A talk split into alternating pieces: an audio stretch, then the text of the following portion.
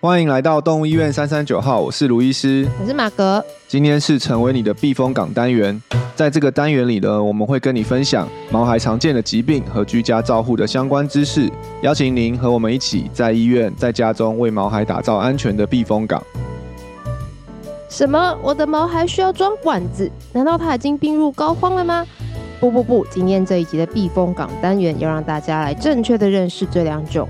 帮助生病毛孩摄取足够热量及水分的方式哦，一起听下去。嗨，大家好，不知道台风天的大家还好吗？因为我们在录这一集的时候，正是小犬来袭击台湾的时候。对对，但因为台北市没有停班停课，所以我们就还是录了。对，我们还在这边坐着 跟大家聊天，很 follow 政府的规定。对对，我们今天有上班。对，但希望其他县市的大家都平安啦。嗯、对，那今天这一集嘞，非常的开心啊！我们要再次来到邀请我们的好朋友。刘医师来到我们当中，欢迎刘医师。嗨，大家好，我是刘医师。对，我会不会太快的就破题了？不会啊，不会啊，可以哦。好，因为邀请刘医师来就是要聊一聊一些非心脏的问题了。呀，对，我们就是术业有专攻，对，聊别的东西的时候就要邀请厉害的人来。对，今天要聊的这个主题，我觉得也是我们因为蛮其实蛮常遇到，虽然可能跟心脏没有那么直接的关系，但是因为我们有蛮多呃住院的病患，嗯。对啊，然后重症的病患常常会需要使用到今天我们要聊的这个小东西。对，没错，对，但而且我觉得一般的事主，包含我自己以前也是啊，就是对于这个这这两个东西，我都会有一点，还是会有点害怕。我觉得，但好像是普遍，呃，台湾人吗？或者是一些大家会有的一些迷思，可能是因为从人的关系开始吧，对，人类的病患，然后就听到就觉得哈，装管子就觉得好像。不行了，或者什么之类的，就会有点害怕。对，所以，我们今天就要来介绍一下这两种管子。那其实是对于毛孩爸妈们，或者是毛孩自己，其实都是有帮助的一个治疗的方式。嗯，对。好，所以，我们今天的主题就是呢，带大家认识鼻胃管跟食道胃管。对，那一开始就是想要请刘医师来帮我们介绍一下，就是应该有很多饲主知道，但或许有些人不知道，我们来认识一下，就是鼻胃管跟食道胃管分别是什么呢？嗯、呃，就是我觉得这个几个字可以先说文解字一下，就是我们说鼻胃管，鼻就是鼻子的鼻嘛，嗯、然后胃就是那个。呃，肠胃的胃，对，肠胃的胃。嗯，那这个顾名思义，这个管子它就是从鼻子放进去，然后它的胃端就是最后的末端会进到胃里面。嗯，那当然这个放的方式可能跟每个人的习惯啊，每个医院他们的管子的材质会有关系。哦，那这个的话就是。你可以想象它从鼻孔进去，所以它是相对一个比较细的管子嘛，嗯、它一定不可能大于你的鼻孔，嗯，所以它的名字叫鼻胃管，就是从鼻子到胃部这样子。OK，那食道胃管的话，这个比较多人有听过，不过它的这个嗯，食道胃管的胃，它就不是肠胃的胃，它就比较是我们叫做胃食的胃。那因为它的这个管子的尾端，它并不会进到胃里面，它就会停留在食道。嗯就从食道进去，嗯、然后从食道的尾端是开口这样子。哦，那它为什么不放到胃里面？主要是因为这个管子会比较粗一点点，它放到胃里面有时候会刺激它的喷门，就会有一些不舒服的感觉。哦，嗯，对，所以这两个管子它主要都是拿来就是做一些喂食的动作。就如果说他们自己不愿意自己吃的话，我们就可以经由这个管子去做。食物啊，热量或水分，甚至有些药物都可以从这个管子里面去进行喂食。嗯嗯嗯嗯。那这种在猫咪狗狗都会常遇到吗？对，其实，在猫跟狗，我觉得都非常的常遇到，因为现在其实比较新的观念就是都认为喂食管在营养的补充上面是非常重要的事情了。嗯，因为像是我觉得可能每一个毛孩爸妈在照顾。生病或者食欲不好的狗狗、猫咪都会有那个就是有经验，就是比如说你希望他可以自己吃，对、嗯，但他不舒服、嗯，所以你拿了各种不同的食物，嗯，罐头啊、零食啊，自己辛苦煮的鲜食啊，对、嗯，放了好几盘，他可能都不太愿意吃、嗯，或是他只想吃好吃的、香的，然后你都会一直担心说这样吃够吗？嗯，这样营养均衡吗？对，然后你放着他撇头，你就是看了也是心也是很难过，对，所以到。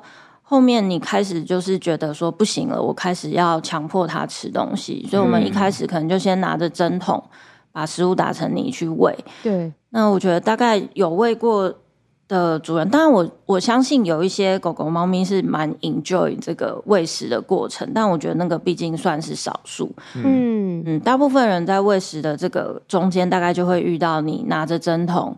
逼近他，他们就开始对开始逃走。嗯，好不容易喂一管了，他可能配出来半管，嗯，甚至整管配出来。嗯，对。然后可能你今天本来目标你要喂个五十 CC，可能他真的最后你三十 CC 你也放弃了，嗯，这三十 CC 他可能配出来二十几 CC。嗯，对。然后到最后就是。他看到针筒，他就很害怕。对、嗯，然后你每次想到喂食，你也好痛苦。嗯，两个人都痛苦。嗯、对啊，所以对啊，这点马哥，你们家的猫咪是不是有经历过？对啊，对，你那时候也是也是先自己喂了一段时间吗？对，而且那时候已先装了鼻胃管了。哦，已经有先装了。对对对，那你算是蛮积极的。对啊，因为他就像刘医师刚刚讲的，因为开始就是他都开始不吃。对对，那就只能就是通就是哇，把肺就是你要什么都给你这样子。嗯、对，然后食欲促进剂也有喂他、嗯，然后那时候他就会很疯狂的在一直瞄你。嗯，但是还是不吃。对，他还是不吃。嗯、所以后来就是先装了鼻胃管。OK。对，因为而且其实。灌食他就是就像刘志刚讲，就是两个人都痛苦。嗯，对啊，所以那时候就先装了鼻胃管，那时候状态就是也好蛮多，而且有些治疗的部分就是也可以从鼻胃管部分去进行。嗯，因为鼻胃管它的尾端放到胃里面嘛，嗯，所以在某些情况下。肠胃没有在动的时候，我们还是可以经由这个管子把里面的液体啊、气体抽出来。对，就是很像胀气的时候，你会很不舒服。嗯，对，他们在这个时候，你可以把里面内容物抽出来之后，它就会比较舒服。嗯，有些可能他就开始会愿意自己吃东西，也是有可能的。嗯嗯，所以使用的时机通常就是在，因为有些时候。造成不吃的原因没办法马上解决，就它就是一个慢性病嘛，嗯、对啊，像是可能什么胰脏炎啊，或者有些可能肾脏病或肿瘤，就它那个病是没办法治愈的。的然后，但是在这个过程中，如果不吃，通常就是营养更差，它可能整个恢复就会更差，所以就必须要用一些比较积极的手段，让它吃或让它喝。嗯、对，对，所以通常像刘医师，你都什么时间时间点会？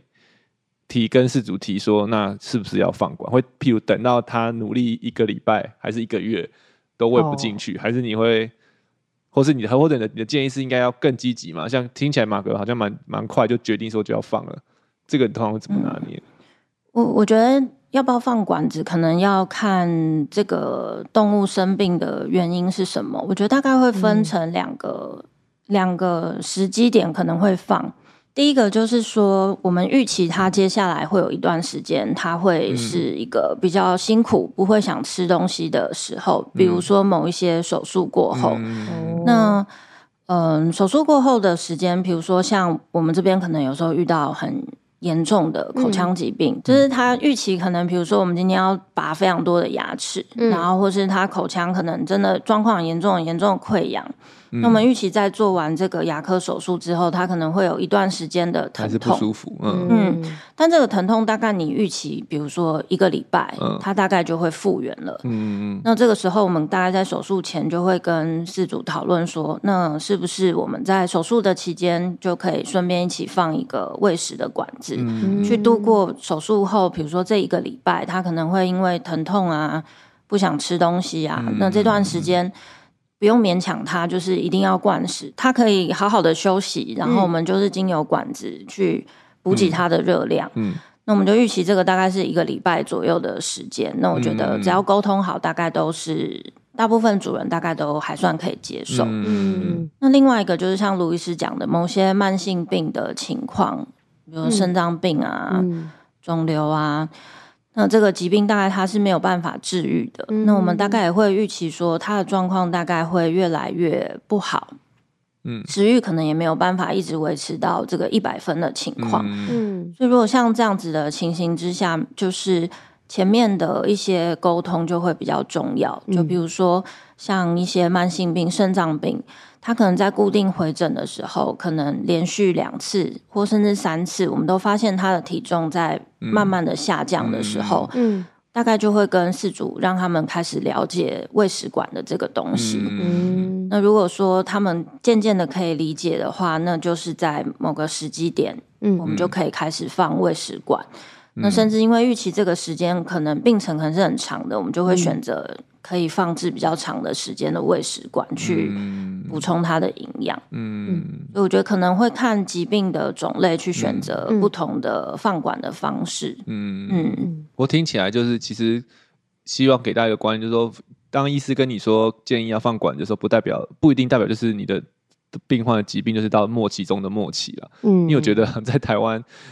台湾的饲主对放管子这件事情，可能不仅是对动物嘛，对我们自己在人的一样，听到管子就觉得好像是不是已经末期不行了，嗯，才要做这件事情。对，对，那其实我觉得，至少在兽医端，我觉得管子是一个某，层面它它是一个比较积极的给予营养的一个方式，比较不是那种最后一关，然后真的什么都不行了，我们再放个管子，它应该会是一个比较。可以前期积极做个处置，嗯，对啊，没错，对啊，我觉得大部分的，我觉得我我其实可以理解，因为大家对这个管子的一些恐惧啊，嗯、跟这个抗拒，就像路易斯说，我们会联想到说，哎，是不是放管子之后他就没有救了？嗯，或者放这个管子之后，我们就会很痛苦啊，对，他的生命就慢慢的凋零。我觉得这些想象其实都是出自于你对。这个不了解跟会非常的心疼，嗯嗯、然后就会很抗拒。但我觉得马哥应该很有经验啦。我觉得事实上，那时候有抗抗拒吗？其实会啊，因为一开始他装了两次鼻胃管，就第一次发作的时候装，然后他来装了以后，真的就因为补充足够营养，嗯、后来他就恢复的还蛮快的，嗯、所以那一次就熬过去。后来第二次又发作的时候，也是装了鼻胃管，嗯、然后。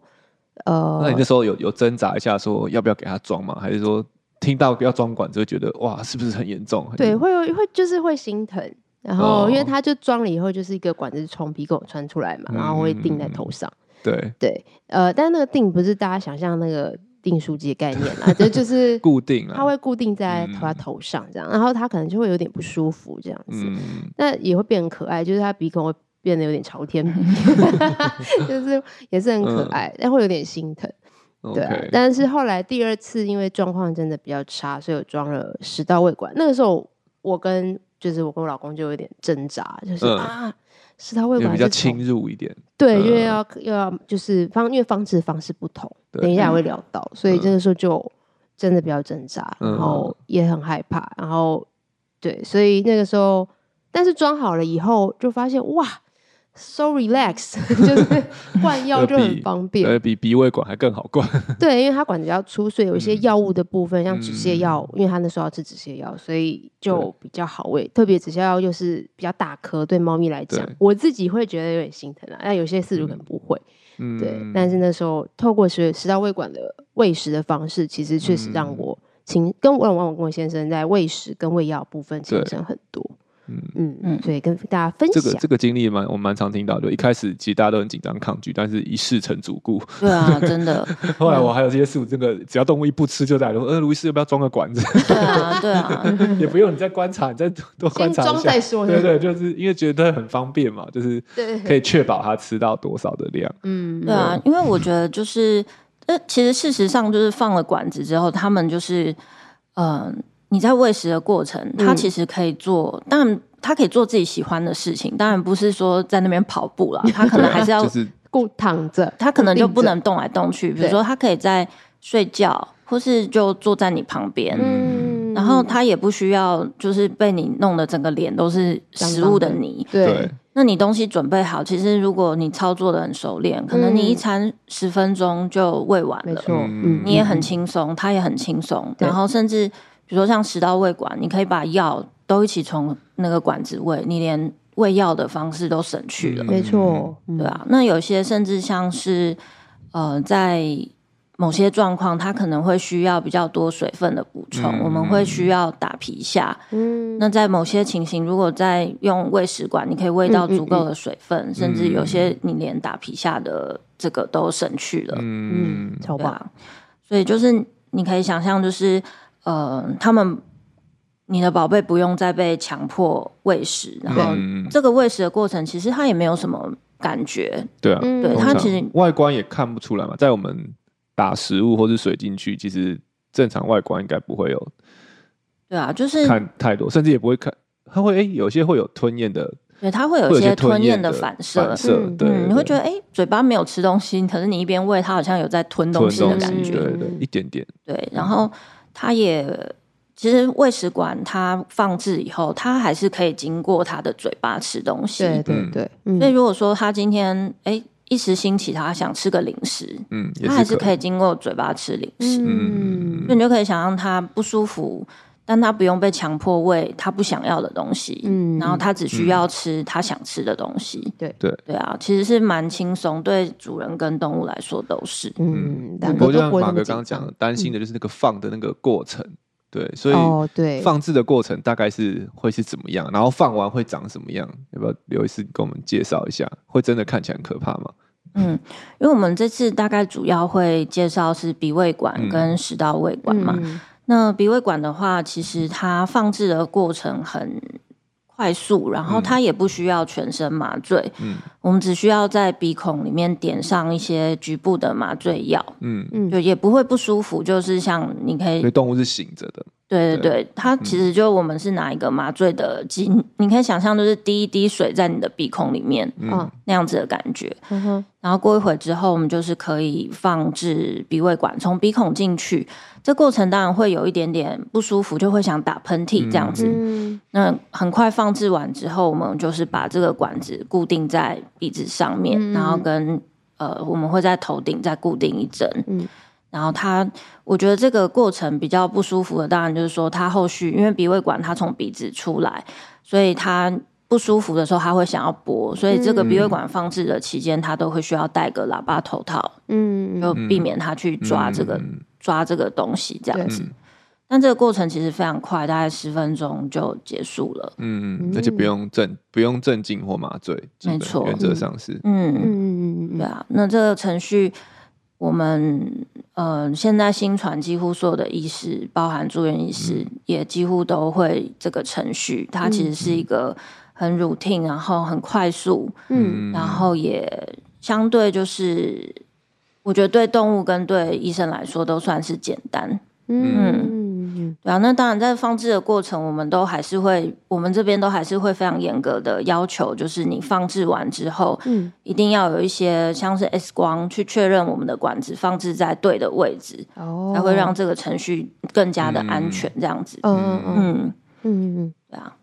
那食道胃管的话，它就比较，它会需要全身麻醉，它就不像鼻胃管这么的轻松，点个局麻就可以做。嗯，它还是必须要经过一个全身麻醉的过程。嗯，然后它会需要有呃手术的区域，就是我们的洞会开在脖子的侧边。哦，那我们还是会剃毛，做一个完整的无菌的消毒。嗯。然后在脖子这边会有一个小小的伤口，这个伤口其实大概就跟管子差不多粗，可能大概零点三到零点五公分。OK，小小的伤口，然后从这个食道进去。嗯嗯嗯。那在这个手术的过程，大概也是差不多十到十五分钟可以结束。然后一样，我们会用 X 光去确定这个管子的位置都是正确的。嗯。然后后续会有一些缝线去固定它。嗯。所以整个做完之后，它会有点。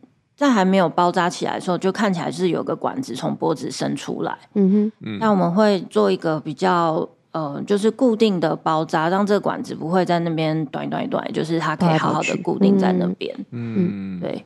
那这个呃管子它放置完，因为我们在这个放置过程会做一个比较好的无菌的处理。嗯，那只要这个照顾得好，食道胃管其实它就可以放置很长的时间，嗯、有时候三四个月。照顾好，甚至到半年以上，其实都是没有问题的。嗯嗯，而且我记得现在那个还有些那种商品化很漂亮的那个叫做项圈嘛？还是围巾？围脖，围脖，对，就各种花色的。然后其实你就可以把它，它有一个。小小粘魔鬼粘还是什么的，就是可以，或者是扣，把那个对，把那个管子稍微扣在那个上面，对，然后就会变得一切都看起来很干净，然后那个甚至看不出来，对，甚至看不大出来有管，你就会感觉它好像它戴了一个围花色的围巾，对对对对，然后你需要用需要管的时候再把那个解开，然后灌灌死完，然后再把它扣回去。我那时候在虾皮上也逛了很久，想说 我要买哪一个？对啊，对啊，但我觉得那个那个真的是很不错，就可以就觉得哎，这件事情应该是可以一直持续，嗯，管子可以留在里面很久。但如果你包的像那种外外那种外伤或是被车撞的感觉，就觉得好像哇，这样要一直维持这样嘛，好像很痛苦。对，但其实也许不一定。对啊，嗯，没错，就是没有大家想象中这么可怕了。对对对，嗯，对啊，就是把它弄得可可爱爱的，我觉得主人心情也很好。其实你可以想象，狗狗、猫咪它们就是干干净净的，然后脖子这样很可爱，然后被称赞，它们其实心情也很好。就比上你用针筒喂，然后射它满脸都是。对啊，脸都黄黄然后硬硬的，吃完饭都像打仗。对，对啊，干了以后毛就会超硬。对啊，所以我觉得那个。其实他们的心情也都不好，就是脸就脏脏的，嗯、对对啊，嗯，对，这样大家心情都不好。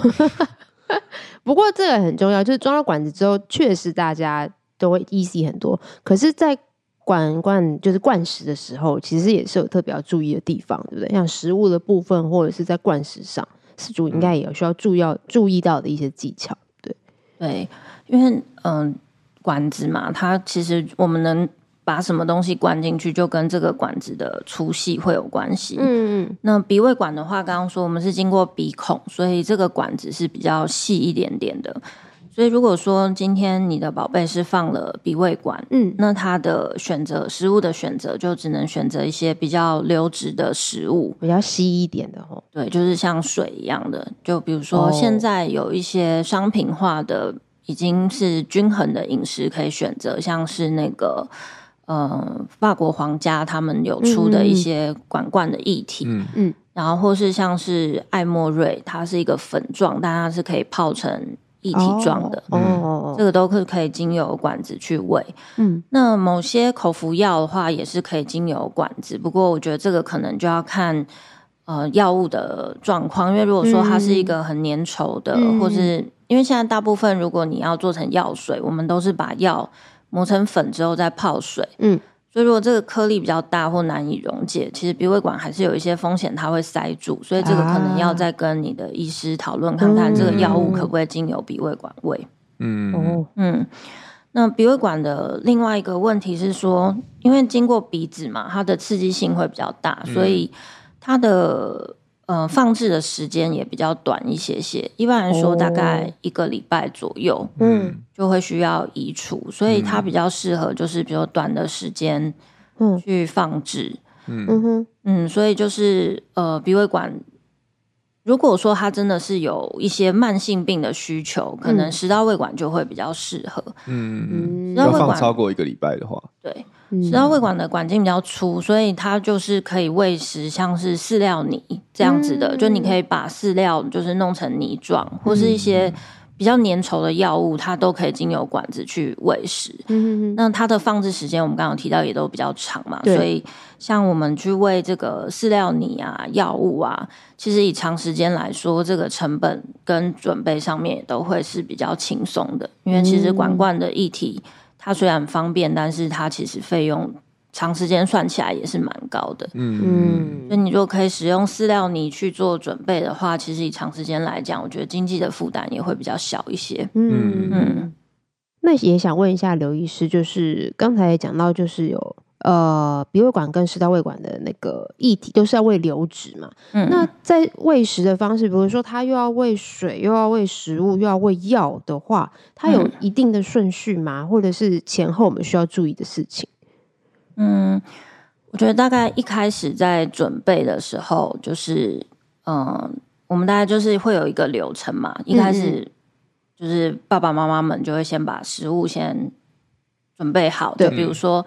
你今天如果是鼻胃管，我们就是先把这个流质的液体，你要的分量先抽出来。嗯，然后如果是你是用食道胃管，你要用饲料泥，那我们就是把饲料泥准备好之后抽好。嗯，那我们都会希望这些灌进去的食物至少是跟体温类似的。嗯，还是要帮它，嗯，不要太冰，这样，不要是冰的东西进去。嗯、所以，比如说，你可以大概放置一段时间，嗯、或者是说稍微加温再去把它抽出来。嗯、然后呢，这个管子比较重要，是因为这些管子都比较细，我们怕它就是会有一些阻塞的状况。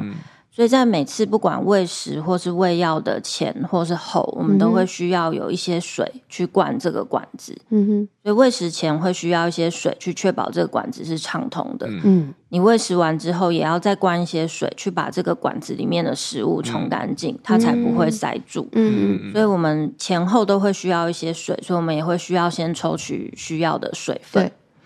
那药物的话呢，就是。看是你可以，嗯、呃，有些药物它可能可以跟食物混在一起，你就可以跟它食物拉在一起，就跟食物一起喂、嗯、在一起。嗯嗯。那如果说有些药物它可能是会需要跟食物分开的话，那就跟喂食的方式很类似，先喂水，然后药流质的药从那个管子喂进去，然后后面再用水把它管子冲干净，嗯、这样子。嗯、对，所以大概喂食的前面，我们就是先把东西都准备好，嗯、那也会。有，我相信有些家长会想说，哦，那流质一体我买现成的就好了嘛？那饲料你我们都怎么准备？我觉得大概每个医师都有自己的一个调配方法。对对对，嗯、那我我们这里比较大家比较喜欢用的方式是，你可能会需要买一个磨豆机啊，或是食物调理机。嗯、那我们就会先把这个饲料先打成粉。嗯，你可以一天一天打，或者是说一次打。一个比较大的分量去做准备，嗯、然后呢，你就可以一天一天的准备。比如说多少克的饲料，它一天可能需要四十克，嗯，那你就先量好四十克的饲料。那我们一般大概会加大概两倍左右的水，嗯嗯，那每个饲料可能它泡出来的稀度会有点不一样，所以你可以慢慢的去做调整。比如说，你可以再加多一点点水啊，或者是少一点点水，这个可以就是调配几次之后再做调整。嗯，但一般可能大概就是两倍的热水，嗯，然后我们把它泡好、拉好之后，就是放置可能一个晚上，嗯，隔天就会是一个漂亮的饲料泥在那里。嗯，那我们。自己的，我们医院自己的习惯，可能还会再加上一点点的消化酵素，嗯，就让这食物可以更好的被消化，嗯、然后也会变得更水，更好喂食，嗯，对。那所以其实前一天晚上准备好，那隔天你就可以使用。嗯，那有些人会喜欢一天一天的准备。那如果说你比较忙碌，我觉得当然也可以一次准备，做宝宝副食品一样。对对对对对，你就可以准备好冰在冰箱里 面，然后要吃的时候再拿出来这样子加热，然后再放到针筒里面去灌这样。对对对对对，嗯嗯嗯。那刚刚前后讲那个灌那个水要灌多少啊？你会建议？嗯，就看它是放哪一类型的管子，然后管子的粗度。嗯，像鼻胃管的话，它大概。呃，像我们这边放置的管子通常比较长一点点，嗯、但我看大概都三 CC 到五 CC 就可以冲完整个管子了。嗯，所以如果是鼻胃管这种比较细的管子，嗯、可能前后大概三到五 CC。嗯，那食道胃管的话，因为它比较粗嘛，嗯、然后可能狗狗比较大的狗狗管径又更长，对，对所以它的喂食的水量就会需要比较多一点。对，所以我觉得这个就是要跟兽医师确认的，嗯、因为最常见那个管子。不能提早报销的原因就是塞住，对，没错，就是那通常塞住，可能都是跟那个灌食的的过程有关系，就可能你没有没有把它冲洗干净啊，然后你的你灌进去，因为会塞的东西都是你灌进去的，它不会莫名其妙自己塞住，对啊，对，所以最常见真的就是可能不够灌洗的没有那么的确实或者不够，然后导致你。灌进去那些东西就粘在壁上啊，卡住。嗯、然后本来希望可以放一个礼拜，可能三两天就卡住了，那就要拿下来，就很可惜。对，对，没错。所以就是前后的这个灌洗是超级超级无敌重要。嗯，对，要确保有好好把它清洗完，然后你才会让这管子留的越来越久。这样。嗯，所以应该就是，其实，在灌的时候，像我自己灌，就是应该就会卡卡的，就要注意了，对不对？在冲洗的时候。对啊，就是有时候如果你真的觉得卡卡的，可能跟你喂的食物的种类，嗯、就比如说，如果你的饲料泥真的准备的太稠了，嗯，它就会很卡。然后或是说，有时候你的药没有泡开，嗯、它也会很卡。或是你前次没有冲的很干净，它也会很卡。对，对啊，有些时候如果是水的话，是不是卡卡？有时候反而就给它冲下去，把它冲开，嗯、这样子可以吗？毛起来吗？还是还是就卡卡就要慢慢的、慢慢的推？嗯，这可能也要分成不同，那就是理想正常的情况下，我们喂食就可以。你可以把它想象成就是跟吃东西一样嘛，对，一口一口一口。所以我们喂的时候，就是比如说。你可以想象他吃一口，可能三到五 CC，嗯，然后我们就是喂三到五 CC，然后停下，三到五 CC 停一下，慢慢喂，就正常的状况之下，你不会用那个很高速喷射，慢慢一口一口喂。那你也会发现，你每次喂一口，它可能就会有一些吞一下、吞一下，嗯，所以我们大概就是一口一口这样把你的量喂完，嗯。那像卢医师说，遇到真的塞住的情况之下，当然你可能还是会需要一些。就是那个针筒的压力去推推挤它，嗯，那也有一些别的方式，像有些人说会灌像可乐啊这些东西，哦，真的，对，就是真的塞住的时候，嗯，对，但就是预防胜于治疗啊，不要塞，嗯，当然是最好的，但如果真的遇到，我们还是得要用一些比较大的压力去把它冲过去，冲过去，但有些时候就真的冲不过去，就就就只好。回医院看一下，回医院，就看能不能能不能救回来。真的不行，就只能重放。嗯，哇，对。不过刚才讲到一件很重要的事情，就是在喂食的时候，其实那个速度是要慢慢的，要想象像是一口一口喂。对对对对，就是不是说哦，你拿一个五十 CC 针筒这样唰就给它按下去。对啊，就我们又不是 在那个喷射还是什么的，就是慢慢来。嗯，然后也是一样，就跟我们。就想象成他们吃东西啦，可能我们也是一天可能会需要个三餐左右，嗯、因为本来这个饲料它的体积是这样，但因为我们会再加水，所以可能喂进去的量分量会再更多一点点。嗯、所以在一开始可能它的胃还没有习惯的时候，可能甚至一天会喂到六餐都有可能，少量多餐。没错。那在越后面它越来越习惯的时候，我们就可以慢慢去调整成，比如说一天。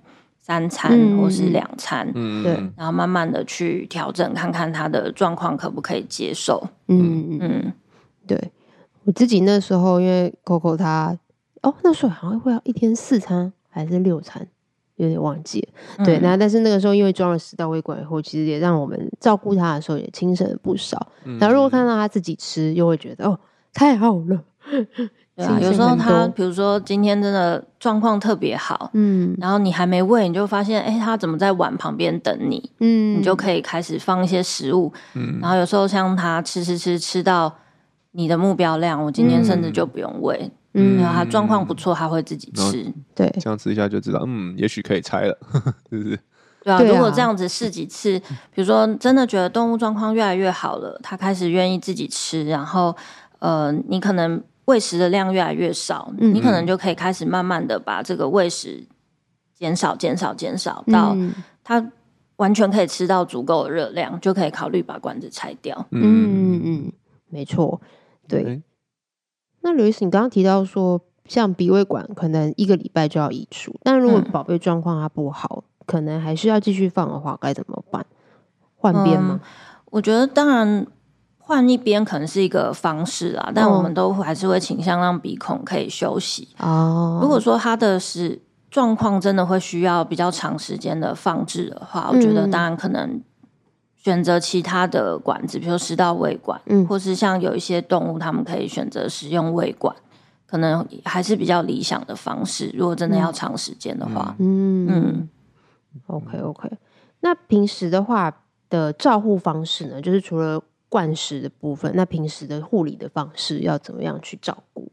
嗯，鼻胃管的话，它基本上我们就是戴着头套保护它。嗯，那我们因为它也没办法放太久的时间，所以就是这一个礼拜，嗯，好好的不要让它去把它扯掉，大概就 OK 了。嗯，那食道胃管的话，因为它还是会有个伤口在脖子那边，所以。嗯他还是会需要定期的去清理这个伤口。嗯嗯嗯，在刚放完的时候，我会比较建议就是可能每天去清洁，嗯，然后也去观察伤口有没有分泌物啊这些的。嗯，那等他这个喂食的状况越来越稳定，跟他伤口也都状况很好之后，我觉得大概每三天就是打开来，呃，清洁，然后跟消毒跟包扎就 OK 了。嗯嗯嗯，清洁通常怎么清洁？你有建议？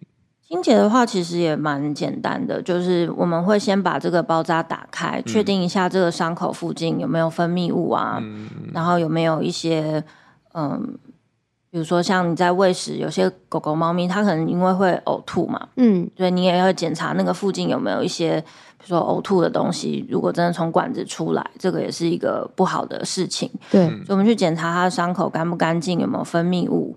有没有其他像是食物的东西？嗯，如果都没有的话，我们就是用生理食盐水好好的把外面清洁过。那有些医师可能会搭配一些消毒的洗剂，嗯、稍微刷洗之后，嗯、然后就可以稍微擦干，就可以包起来了。嗯嗯，其实过程是蛮简单的。所以最简单用生理食盐水其实也就可以了，对不对？对啊，嗯嗯，那要保持干燥吧？对，就保持干燥。嗯。嗯对啊，不过就是有个伤口在那里，可能他就不能洗澡啦，或是就是要略过脖子的位置。嗯，干洗澡，对，或者洗身体以下，就不要洗到脖子的地方。嗯，OK OK。那当然，如果说宝贝如果健康了之后的话，那移除的方法呢，应该也是蛮简单，对不对？如果说放置就是很轻松就可以进去的话，对啊，像鼻胃管的话，我们会有一些线固定在鼻子的附近。那其实这个线只要把它剪掉，那管子抽出来就结束了，大概三秒钟 就可以结束。那这个移除的过程，我觉得也没有太明显的不舒服，可能也会有些会打一些喷嚏，一两个喷嚏的时间就结束了。嗯，不舒服的那种打喷嚏一下，这样就好。对对对。那食道胃管的话，它的这个缝线在脖子的地方，我们是把线剪掉之后，把这个管子拿掉。嗯。那这个洞非常的小，它甚至不需要缝合。我们就是拿掉之后，嗯、稍微用纱布就是包扎个半天，其实洞就合起来了。嗯，嗯，所以这个其实移除是不完全不需要麻醉，而且也没有什么不舒服。嗯、但是我一直好奇，就是它可以就是移除之后，它不用缝合，然后但是这边就有一个洞，它自己就会它会去愈合，因为它伤口真的很小啊。哦，就像我们有时候你手破皮，你不、哦、不需要缝合一样，它就自己会愈合起来。超神奇，对，对，对，对啊！而且其实，嗯，嗯，像有些主人可能中间遇到一些状况啊，他可能真的不小心管子被扯掉了，嗯，然后可能主人来说，哦，我们管子扯掉了，但我今天下班才能带来，嗯，下班来说那个皮肤的伤口已经愈合了，好快，对。啊，就是那个洞的愈合是蛮快的。哦，所以就是爸爸妈妈也不用太担心说那个。伤口如果真的在那边的话，也不用太害怕了，嗯、因为它其实真的很快，这样。对啊，就想说，哎、欸，不不缝合会不会很可怕？对啊，对啊。他们愈合能力真的比你想象的还要厉害。嗯，那刘医师最后有没有什么想要再跟大家补充一下的呢？嗯，这个放置管子的事情啊，其实我相信大家还是会有蛮多的。疑问，但网络上有很多人在分享，无论是兽医师或者去分享他们自己放置啊喂食的一些过程，嗯、我觉得可以帮助大家对这个东西有更多的了解。嗯，那的确，这这两个程序也不是说完全没有缺点啦。比如说，像是放置的时候，呃，放置位置的一些感染啊。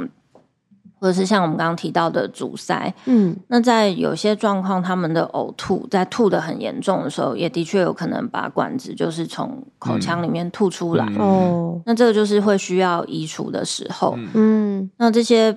呃，所谓的并发症，其实都还是有一些方式，比如说可以尽量的去避免或减少。嗯，然后在兽医师也会教你说，如果遇到这些状况的时候该怎么处理，是你可以自己处理呢，还是要立刻带回来？嗯，我觉得越来越多的了解，就可以让大家对这个事情的恐惧越来越少。嗯，那的确，我觉得跟卢医师一样，我遇到好多主人也是，他们一开始很抗拒，然后放完以后就说。